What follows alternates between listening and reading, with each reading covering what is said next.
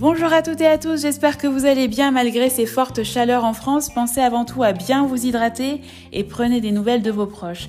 Il est exactement 13h tout pile, vous écoutez CNV et on va parler des troubles du comportement alimentaire, encore appelés TCA. Eh bien, je ne sais pas si vous êtes au courant, aujourd'hui c'est la journée mondiale de la malbouffe. Et oui, une journée spéciale sur la malbouffe et bien quel lien pourrait-il y avoir avec les TCA Prenons l'exemple de l'hyperphagie boulimique. Qu'est-ce que c'est? Eh bien, il s'agit d'épisodes de consommation excessive de nourriture et bien souvent de malouf. Il est quand même assez rare hein, de s'empiffrer dans les couverts. Souvent, la personne concernée par ces troubles va consommer en cachette et va tout simplement perdre le contrôle. Après les épisodes d'hyperphagie, souvent naît un sentiment de culpabilité et même parfois renforcé par un sentiment de dégoût.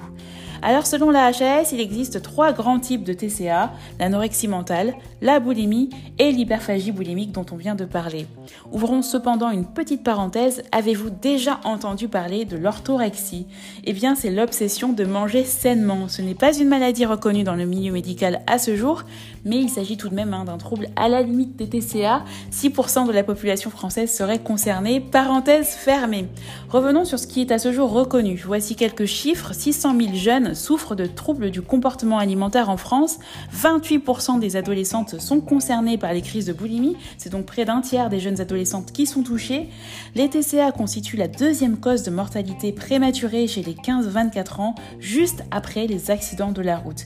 Et puis, le taux de mortalité d'un jeune souffrant d'anorexie mentale est 12 fois plus élevé que celui des personnes saines du même âge. Et on observe que les tentatives de suicide touchent jusqu'à 20% des anorexiques et 35% des boulimiques sont donc des chiffres alarmants. Alors pourquoi devient-on anorexique ou boulimique? Quelles sont les explications? Eh bien c'est une question complexe. Hein. Les scientifiques et le corps médical pensent qu'il s'agit de troubles complexes liés à des facteurs à la fois biologiques, psychologiques et environnementaux. On ne peut donc pas soulever une seule cause. On a identifié des facteurs de, vulnérabilité pardon, génétique ou des anomalies biologiques préexistantes, mais aussi des traumatismes infantiles ou bien encore certains traits de personnalité. Il y aurait euh, aussi des facteurs déclenchants tels que les régimes alimentaires stricts, trop stricts, ou bien des événements de vie majeurs, ou bien encore la puberté par exemple avec des chamboulements hormonaux. En tout cas, ce qu'on sait, c'est que les modifications des comportements alimentaires seraient initialement euh, des mécanismes adaptatifs à des situations causées par un stress psychique, et ces mécanismes de défense aboutissent à des conduites à risque avec des effets somatiques et psychiques parfois très très graves.